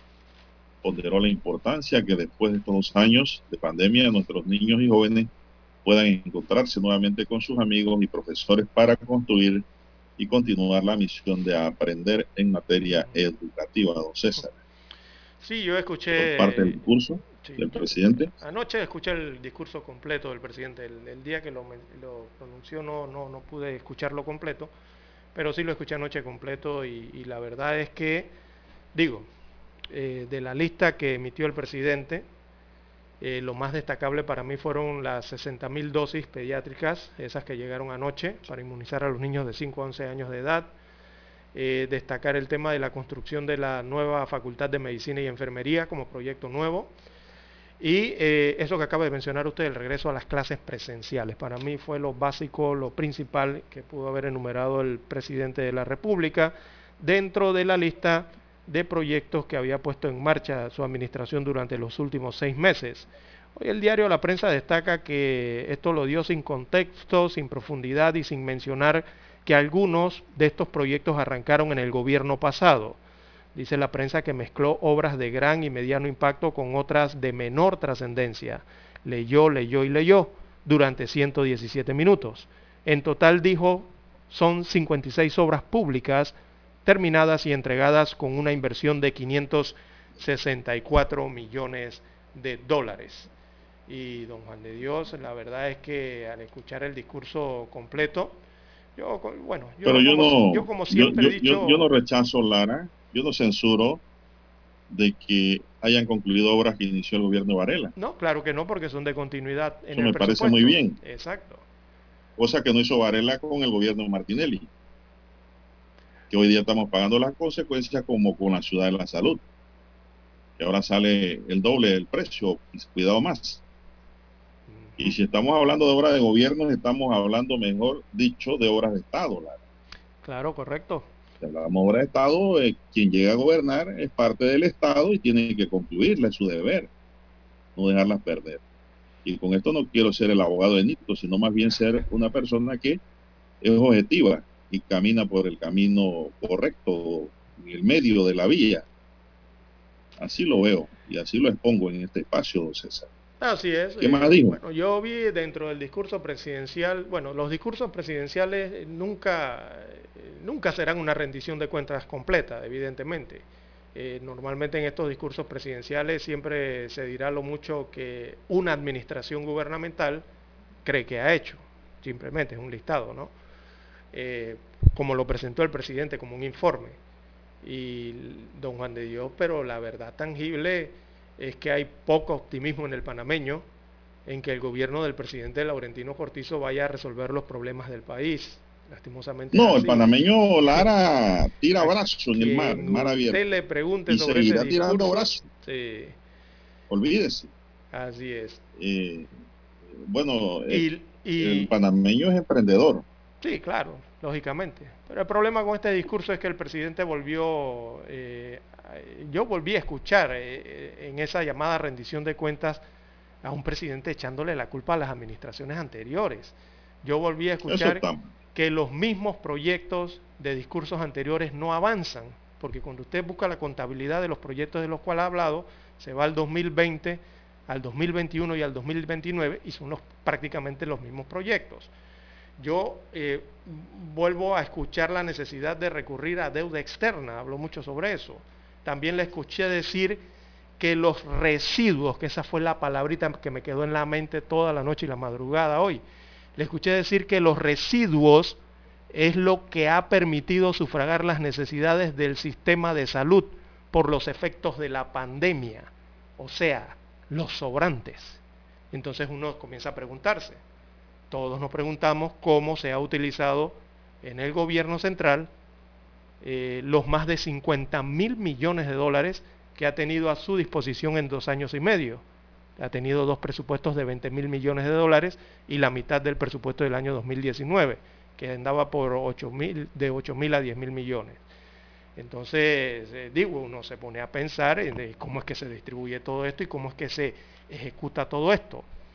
Yo esperaba escuchar en el discurso del presidente, yo esperaba primero escuchar un cambio de gabinete, que él anunciara un cambio de gabinete, muy personalmente, como ciudadano esperaba eso. Yo esperaba la eliminación de todos aquellos asesores, ministros, administradores y directores que no le han funcionado en estos dos años y medio. Lo que yo esperaba era escuchar en el discurso qué van a hacer con la caja del Seguro Social, tema que ya tocamos hace algunos instantes.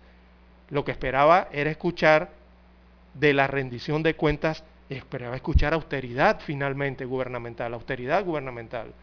Nada de eso escuché en ese discurso. Entonces, la realidad es que el país siente que Cortizo no está cumpliendo sus promesas de campaña. Lastimosamente es así, donde usted lo sondee, don Juan de Dios, es así. Adicional al problema de la pandemia.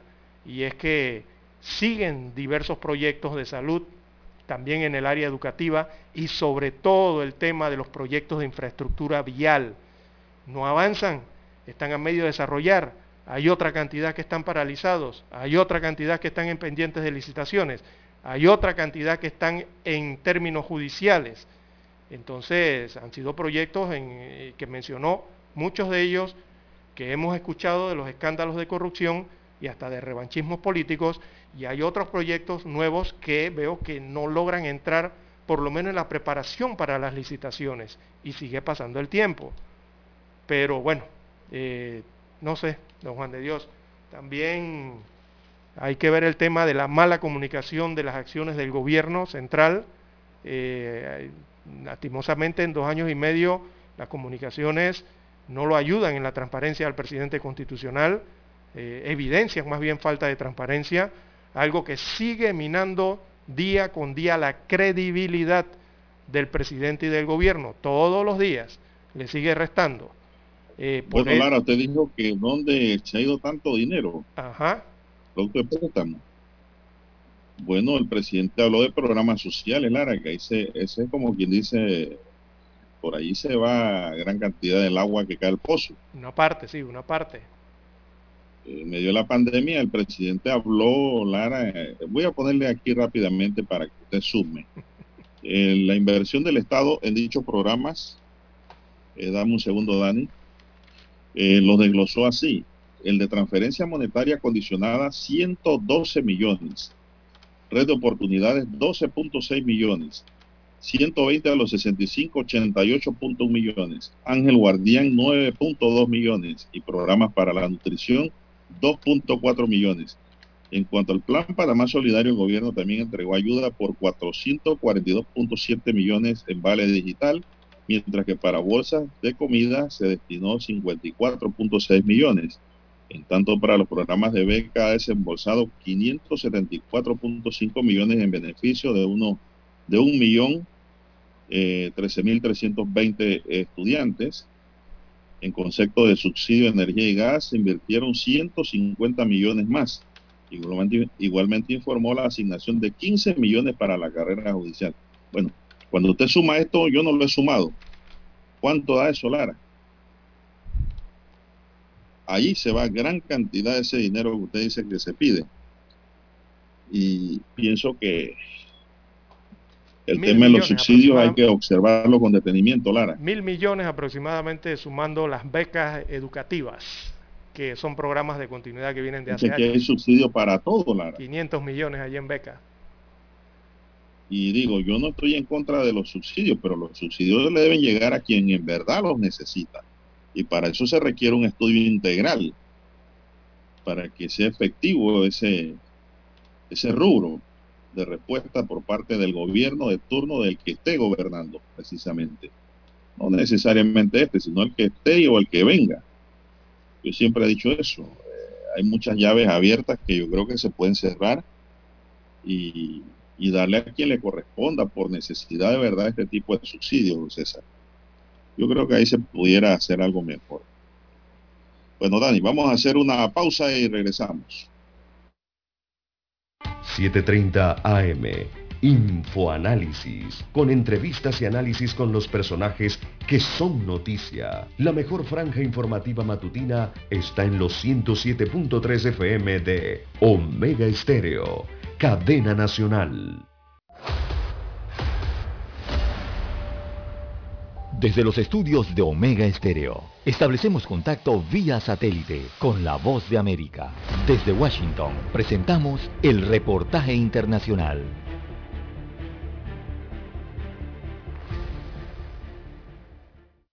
En la segunda ciudad más grande de Irak, Mosul, se encuentra uno de los restaurantes más atractivos. Cientos de personas lo visitan a diario para vivir la experiencia de ser atendidos por un mesero robot. Mosul necesita cosas como esta de buena gente. Ahora que tenemos algo de seguridad y estamos a salvo del grupo terrorista Estado Islámico. Este grupo, identificado ya como terrorista internacionalmente, devastó la ciudad entre los años 2014 y 2017, tras autoproclamar el califato pidiendo lealtad de todos los musulmanes desde esta ciudad, ubicada al norte del país y donde habitan poco menos de millón y medio de personas, haciendo este el cuarto territorio más poblado de la nación. Pero esta iniciativa de jóvenes locales llega como un símbolo de resiliencia y de regreso a la vida. Como estudiantes y graduados del Departamento de Ingeniería de la Universidad de Mosul, pensamos en entrar al sector privado porque no hay más empleos públicos. Pensamos en hacer algo único. Había muchos restaurantes y cafeterías y tuvimos que pensar en una idea diferente. Así es como se nos ocurrieron los robots. Y aunque la iniciativa no era la primera en el mundo, sí fue la primera en su ciudad e incluso en el país. Estamos brindando servicios únicos aquí. Primero, están los robots. En segundo lugar, hay mesas interactivas que permiten a los clientes pedir comida, jugar y conectarse a Internet. Esto les permite divertirse mientras esperan la comida. La creatividad de su negocio ha traído a comensales de diferentes partes del país, quienes no solo celebran la creatividad, sino que también se divierten. Laura Sepúlveda, Voz de América. Escucharon vía satélite desde Washington el reportaje internacional. Para anunciarse en Omega Estéreo, marque el 269-2237. Con mucho gusto le brindaremos una atención profesional y personalizada. Su publicidad en Omega Estéreo. La escucharán de costa a costa y frontera a frontera. Contáctenos 269-2237. Gracias.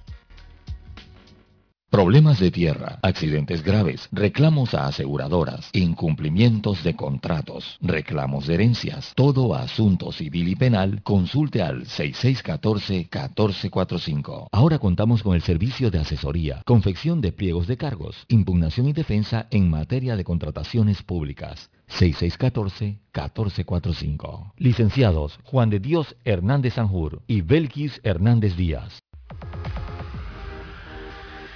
Omega Stereo tiene una nueva app. Descárgala en Play Store y App Store totalmente gratis. Escucha Omega Stereo las 24 horas donde estés con nuestra aplicación totalmente nueva.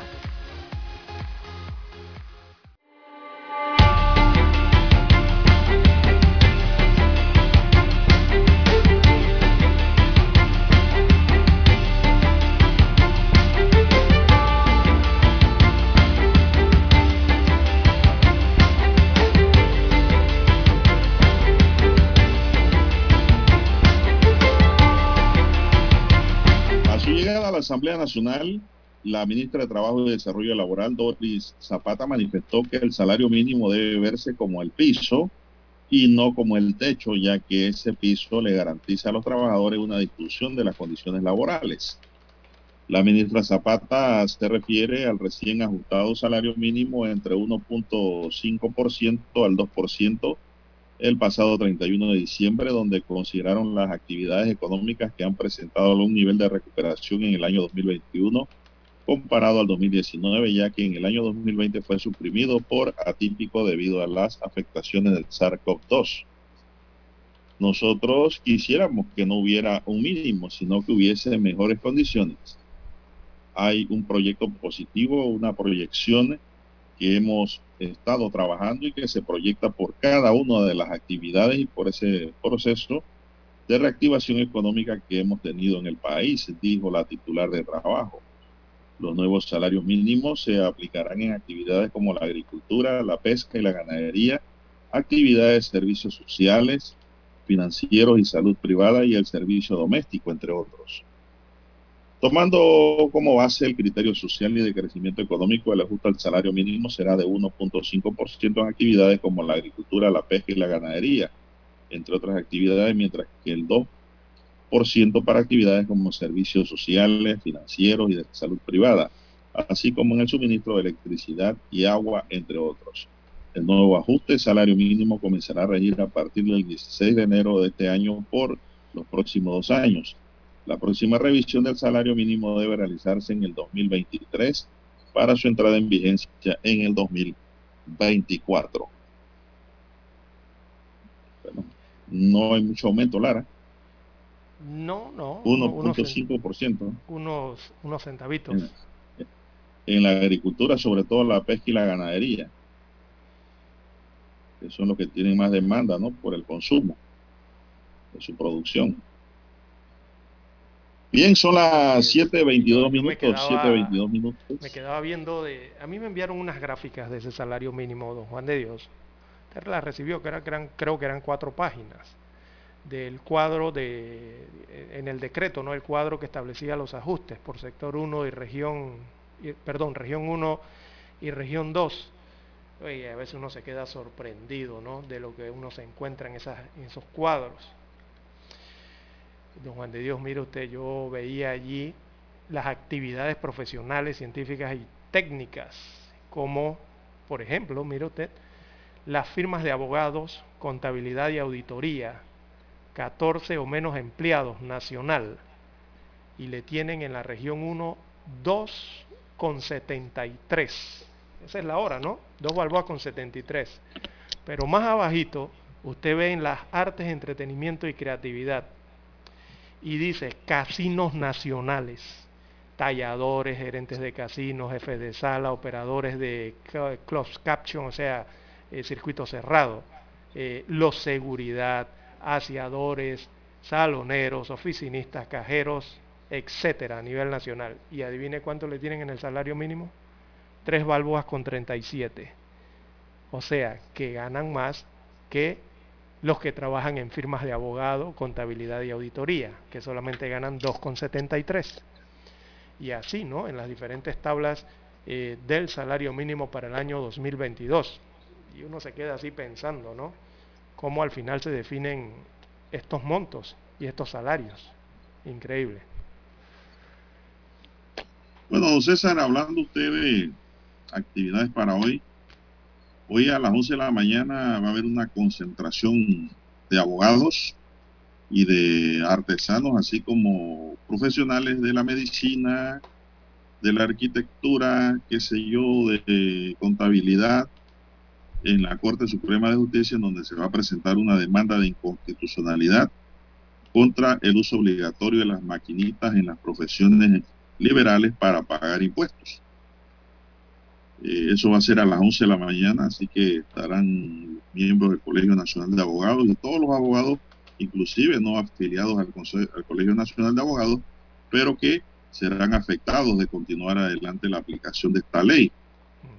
Esto será pues a las 11 de la mañana en la Corte Suprema de Justicia hoy. También tenemos aquí que el Movimiento Ciudadano Unido por la Constituyente CUCO expresa por este medio su pesar por la repentina muerte del profesor Rafael Raúl González, Raúl González, para quienes abogamos y luchamos por un proceso constituyente de plena participación ciudadana. La desaparición física del profesor González es un vacío en el objetivo a conquistar y del cual fue un constante activista y promotor. Sus acciones públicas eh, orales y escritas en pro de una constituyente originaria fueron una decidida contribución a que nuestra población tome conciencia de activarse por las mismas. Digamos, plasmado nuestro compromiso de continuar en los objetivos de luchar, eh, como lo hizo el profesor Raúl González, y reiteramos nuestro llamado a la unidad de la acción y todos aquellos que creen y luchan por una constituyente. Es el mejor homenaje que podemos rendirle a la lucha que libró Raúl González, dado en la ciudad de Panamá los dos días del mes de enero de 2022. Movimiento Ciudadano Unidos por la Constituyente, y esto me lo envía pues el doctor Miguel Antonio Bernal. Así es. Así que, pues, gracias por enviarnos este comunicado también. Bueno, y ayer, eh, Bueno, ya vamos a cerrar casi, Lara, ¿qué más tenemos? eh, bueno, en un minuto usted vio el video bochornoso de algunos feligreses en la costa arriba de Colón, impidiendo Sí, al vi sacerdote no el acceso a la iglesia de. San